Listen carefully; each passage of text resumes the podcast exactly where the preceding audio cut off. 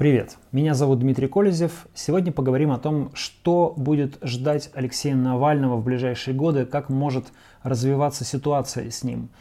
Московский городской суд подтвердил решение Симоновского суда Москвы, и это значит, что Алексей Навальный должен отправиться в колонию общего режима на два года, пять месяцев, как сказано в приговоре, несмотря на требования ЕСПЧ, несмотря на аргументы защиты, несмотря на просьбы и требования иностранных правозащитных организаций, международных организаций, даже глав государств.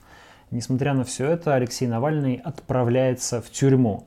Что же будет происходить дальше? Давайте поговорим сегодня об этом. И сразу скажу, что прогнозы вещь такая неблагодарная. Никто не знает, что будет происходить дальше на 100%. Если вам кто-то скажет, что он точно знает, этот человек вас обманывает. Никто, никто, никто. Даже Владимир Путин, Алексей Навальный, э, Николай Патрушев, Джо Байден, никто вам не скажет, потому что слишком много факторов влияет на ситуацию. А, но давайте как раз сегодня поговорим про эти факторы и наметим возможные сценарии, всего лишь возможные сценарии, но тем не менее это даст нам какое-то возможное представление о будущем. Я предполагаю, что Алексей Навальный в любом случае будет оставаться в заключении, может быть в СИЗО, может быть его отправят в колонию, но тем не менее он будет лишен свободы до парламентских выборов. А вот э, что будет происходить дальше, во многом, конечно, зависит от того, как будет выглядеть политическая ситуация на тот момент, от исхода этих парламентских выборов, от того, насколько Кремль будет чувствовать себя уверенным накануне президентских выборов. Ну, когда говорим Кремль, подразумеваем, конечно, лично Владимира Путина. В принципе, с юридической точки зрения у режима есть много всяких возможностей поступить с Навальным, ну, примерно как угодно. А можно через несколько месяцев разрешить ему подать на условно-досрочное освобождение – если политическая ситуация сложится таким образом, что по какой-то причине Навальный на воле окажется для Кремля, для власти выгоднее, чем Навальный в тюрьме. Такое может быть. Так вот, в этом случае вполне можно предложить ему выйти по УДО, и так как это преступление с небольшой тяжестью, то Навальный, по-моему, уже через треть э, срока, то есть буквально через э, меньше, чем через год, может подавать на условно-досрочное освобождение, на освобождение и вполне может выйти. С другой стороны, наоборот, власть, если решит, что Навального нужно держать в тюрьме как можно дольше, если ситуация будет складываться таким образом, то его можно осудить еще и по другим делам. Есть уголовное дело о хищении донатов.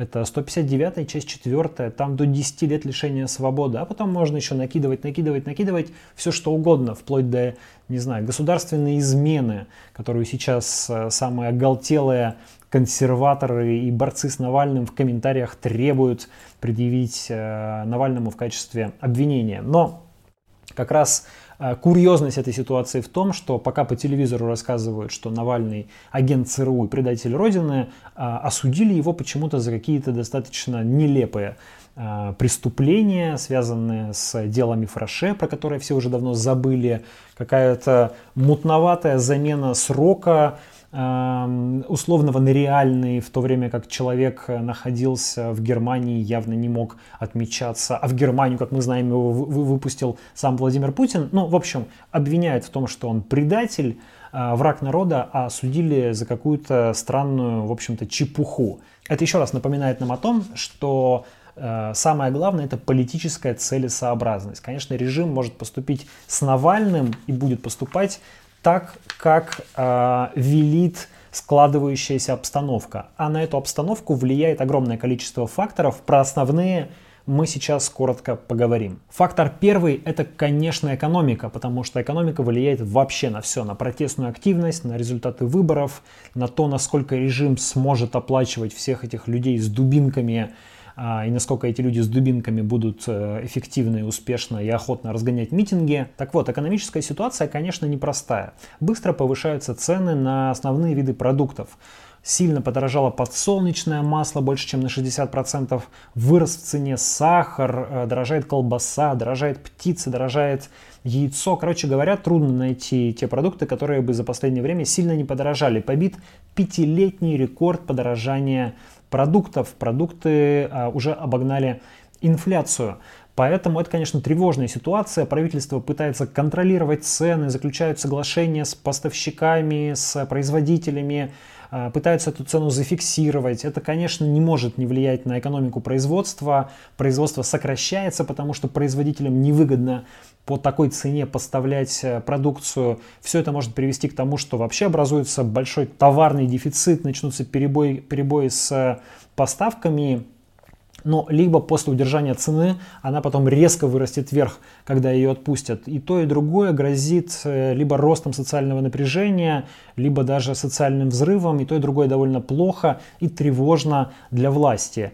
А, но проблема же, конечно, не только в том, что цены растут. Если бы зарплаты росли, соответственно, ценам, то проблемы бы не было. Но реальные располагаемые доходы населения с 2014 года не повышаются, даже наоборот, понижаются за последний год понизились на 3%. Да, последний год был э, сложным, коронавирусным, но ведь и до этого э, были несколько лет, э, когда доходы населения не росли. Собственно, не росли они с 2014 года, когда Россия решила присоединить Крым, точнее, Владимир Путин решил присоединить Крым, поссориться со всем миром, начались санкции и все те проблемы, которые мы переживаем и расхлебываем до сих пор. Эта экономическая ситуация, безусловно, будет влиять на ситуацию политическую, но вот тут тоже палка о двух концах. От оппозиционеров часто можно слышать реплики в том духе, что чем хуже, тем лучше. Чем хуже с экономикой, тем меньше осталось жить режиму, тем меньше у него ресурсов и так далее.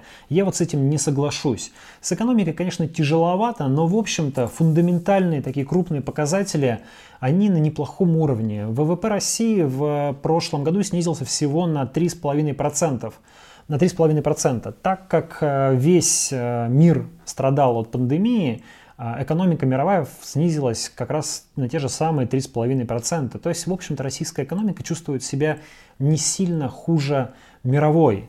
У нас достаточно денег в фонде национального благосостояния, чтобы власть еще несколько лет могла и подкидывать каких-то денег бюджетникам, и делать иногда выплаты семьям с детьми, и выплачивать э, деньги тем самым ОМОНовцам и полицейским, которые охраняют режим во время митингов. Да и цена на нефть, в общем-то, неплохая. Больше 60 долларов за баррель, больше, чем рассчитывали российские власти в этом году. Если она будет удерживаться такой высокой, то российский бюджет будет чувствовать себя неплохо, и российская власть в финансовом смысле будет чувствовать себя неплохо. И, возможно, это даже хорошо.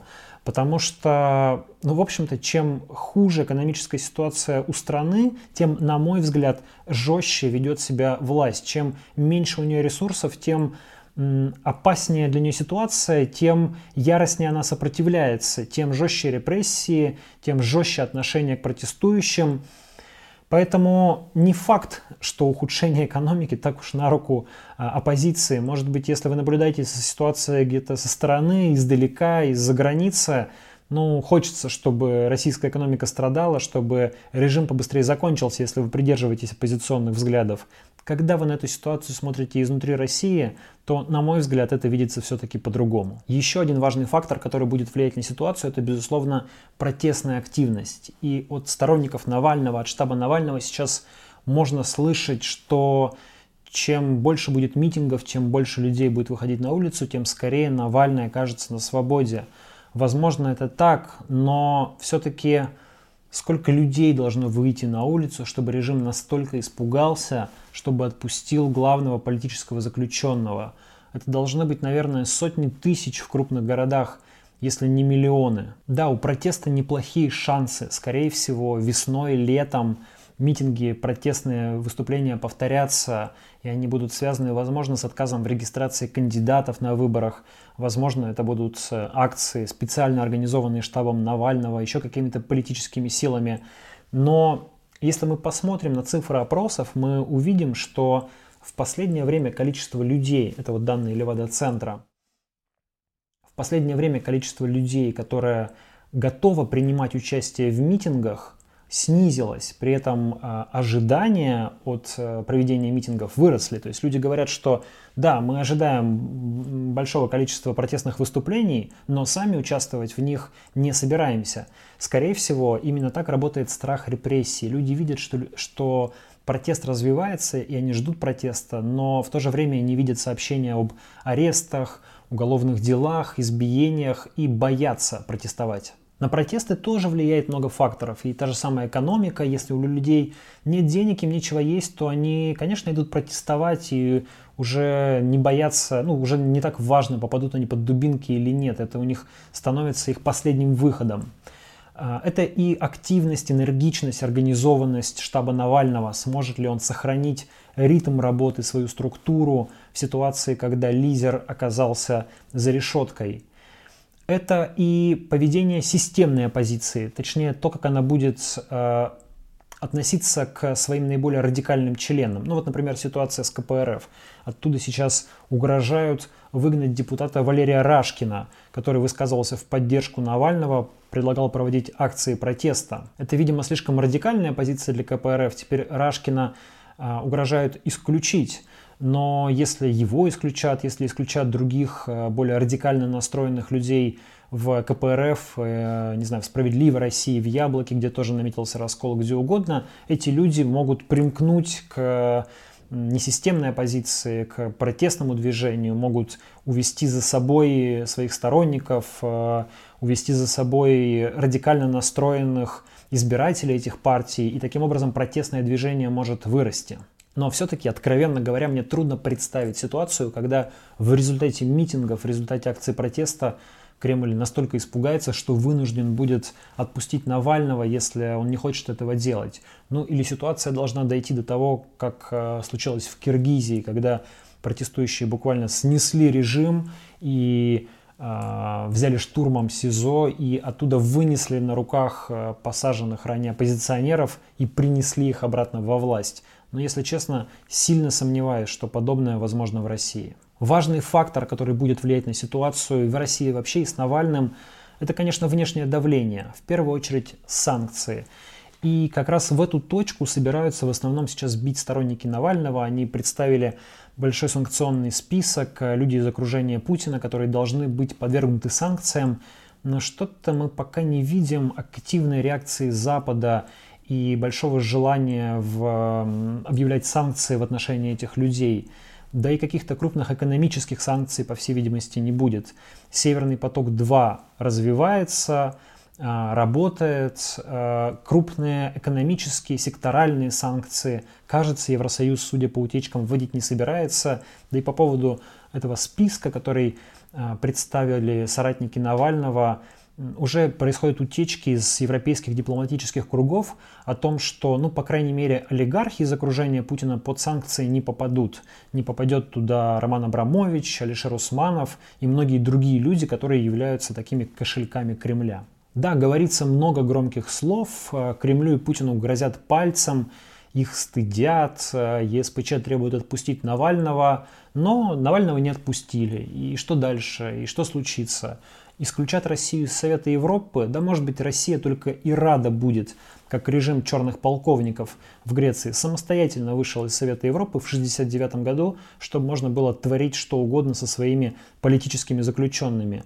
Так и здесь выход из Совета Европы только развяжет руки российским силовикам и тем, кто хочет закрутить гайки. Ну, например, вернуть смертную казнь. Скажу, наверное, неприятную вещь. Многие думают, что за граница нам поможет – но у меня есть ощущение и впечатление, что западные страны довольно прагматично смотрят на эту ситуацию. И, в общем-то, они реагируют санкциями, какими-то э, жесткими действиями в том случае, когда нечто угрожает их безопасности. Это может быть экономическая безопасность, это может быть военная безопасность, но вообще-то от любой страны ждут двух вещей. Во-первых, чтобы она играла свою роль в международной торговле, в международных экономических э, отношениях, ну, от поставок нефти и газа до пропуска самолетов через свою территорию.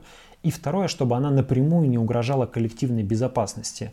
Поэтому, когда Россия присоединяла Крым, когда поддерживала э, сепаратистов на Донбассе, когда применяла химическое оружие за рубежом, когда сбили малазийский Боинг, все это угрожало безопасности европейцев и жителей других стран. И за это Россия получала свои санкции. Ситуация с Навальным, какой бы чудовищной она ни была, какой бы несправедливой, опасной она ни была, европейцам, по сути, не угрожает. Они рассматривают это скорее как внутреннее дело России.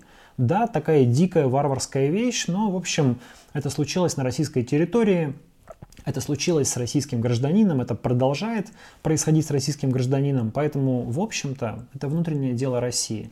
Права человека, конечно, важны, но обычно о них вспоминают в дополнение к другим факторам. В данном случае, видимо, этих факторов пока нет. После Крыма, после Донбасса Россия ведет себя поспокойнее, не проявляет новой агрессии, не э, проявляет даже некая ну, готовность э, сотрудничать по наиболее чувствительным сферам. Поэтому, скорее всего, и новых жестких санкций по поводу посадки Навального не будет. Но давайте помнить, что еще есть такая важная вещь, как всякие случайные события, которые могут очень сильно влиять на ситуацию и прям переворачивать игру, переворачивать стол, что называется. Это могут быть ну, какие-то, ну не приведи Господь, конечно, но какие-то крупные катастрофы или террористические акты, которые сильно меняют а, отношение к власти, меняют общественное мнение. Это может быть смерть. Это может быть смерть кого-то из участников этой истории. И статистически, конечно, чисто вероятностно, с точки зрения возраста, а, Владимир Путин а, в данном случае находится в более уязвимом положении. Но не будем забывать, что Алексей Навальный находится в тюрьме в полном распоряжении российской власти, российского режима, возможно, тех самых людей, которые пытались отравить его. Но это может быть не обязательно смерть. Может быть какое-то серьезное ухудшение здоровья или потеря дееспособности одним из фигурантов этой истории. Может быть военный конфликт, в который окажется втянута Россия. Безусловно, власть будет еще и мониторить общественное мнение, смотреть, как люди относятся к Навальному, насколько его жалеют, насколько ему сочувствуют, что говорят о нем. Скорее всего, пропаганда будет периодически подкидывать нам какие-нибудь э, ужасы про Навального, рассказывать о том, какой он негодяй, чтобы сочувствие это не слишком поддерживало его в тюрьме. Впрочем, есть еще одна возможность, может быть, наиболее удобная для российской власти. Можно принять закон о лишении гражданства, как уже предлагает, например, Никита Михалков, лишить Алексея Навального гражданства, принудительно выслать его из страны и не пускать обратно. В свое время так советская власть поступила, например, с диссидентом Юрием Орловым. В любом случае, Навальный, конечно, в тюрьме, но экономические, политические, социальные проблемы в стране-то никуда не делись. И власти все равно придется что-то с этим делать. Про экономические проблемы я уже сказал. Про политические, ну, нужно напомнить про определенную усталость от Владимира Путина. Если мы посмотрим на его электоральные рейтинги, то сейчас они в не очень хорошем состоянии, где-то на уровне 39%. Этого не хватает, чтобы выиграть в первом туре выборов. Впрочем, если мы взглянем на рейтинг одобрения Путина, то он сейчас на уровне 64%. Это не так уж и мало по историческим меркам, сильно выше 50%. И, в общем-то, нельзя сказать, что российская власть себя сейчас чувствует как-то панически, э, по крайней мере, судя по цифрам опросов, э, все не так уж и плохо. Впрочем, скорее всего, это отношение дальше будет ухудшаться, потому что сама по себе история с судом над Алексеем Навальным, посадка в тюрьму, критика режима, она никак не может добавить очков российской власти. Это не Михаил Ходорковский, которого посадили в тюрьму, и люди радовались, что посадили олигарха. Посадили человека, который сражался с системой. Да, пропаганда рассказывает, какой он был негодяй, что оскорбил ветерана, но все-таки, я думаю, многие люди реагируют на это негативно. И можно предположить, что во многих людях в последнее время укрепилось недоверие к государству, особенно к правоохранительной и к судебной системе. А это в том числе означает, ну, например, снижение инвестиционного климата. Потому что если вы не доверяете суду, если вы не доверяете силовикам, то вы боитесь вести бизнес в этой стране и предпочитаете вести его где-то в другом месте. А еще это влияет на миграционные настроения, приводит к оттоку талантливых граждан, особенно молодежи. Уже в 2019 году более 50% молодых россиян хотели уехать из России – Подождем новых цифр опроса, я готов биться об заклад, что эта цифра стала еще больше. Все это влияет и на легитимность власти. В этом году Кремль собирается выиграть очень важные для себя парламентские выборы. Но когда эти выборы проходят не только без допуска независимых оппозиционных кандидатов, но еще и в условиях, когда главный критик режима сидит в тюрьме, доверие этим выборам будет невысоким. Поэтому российская власть еще меньше будет опираться на доверие людей и еще больше на дубинки и штыки, на силовые структуры. Тут встает вопрос, что же делать каждому из нас? Я не знаю, у меня нет ответа на этот вопрос – есть три возможных сценария, они приходят мне в голову. Первый – это смириться. Второй – это уехать. Третий – это в каком-то виде проявлять политическую активность. Здесь могут быть самые разные варианты. От наблюдения на выборах или участия в выборах э, в качестве кандидата или хотя бы избирателя до, не знаю, участия в протестах, э, создания собственных политических структур, все что угодно. Итак, три группы.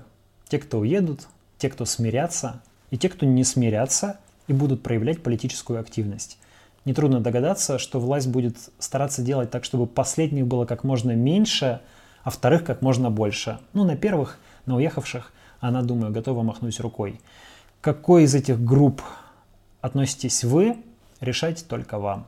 Друзья, в заключение хочу поблагодарить всех тех, кто поддерживает этот канал на Патреоне и подписками на YouTube вы можете прямо сейчас присоединиться к этим замечательным людям. Я буду вам очень благодарен. Это поможет мне делать ролики на этом канале, рассказывать про политические события, рассказывать про какие-то интересные исторические сюжеты и для подписчиков на YouTube, и для подписчиков на Патреоне. Я стараюсь сделать какой-нибудь еще эксклюзивный контент, чтобы вам было интереснее. Вот так, друзья. Меня зовут Дмитрий Колезев. Подписывайтесь на этот канал, пишите в комментариях, что вы думаете про всю эту ситуацию, что будет с Алексеем Навальным, что будет с Владимиром Путиным, что будет с Кремлем, с Родиной и с нами. Пишите. Увидимся.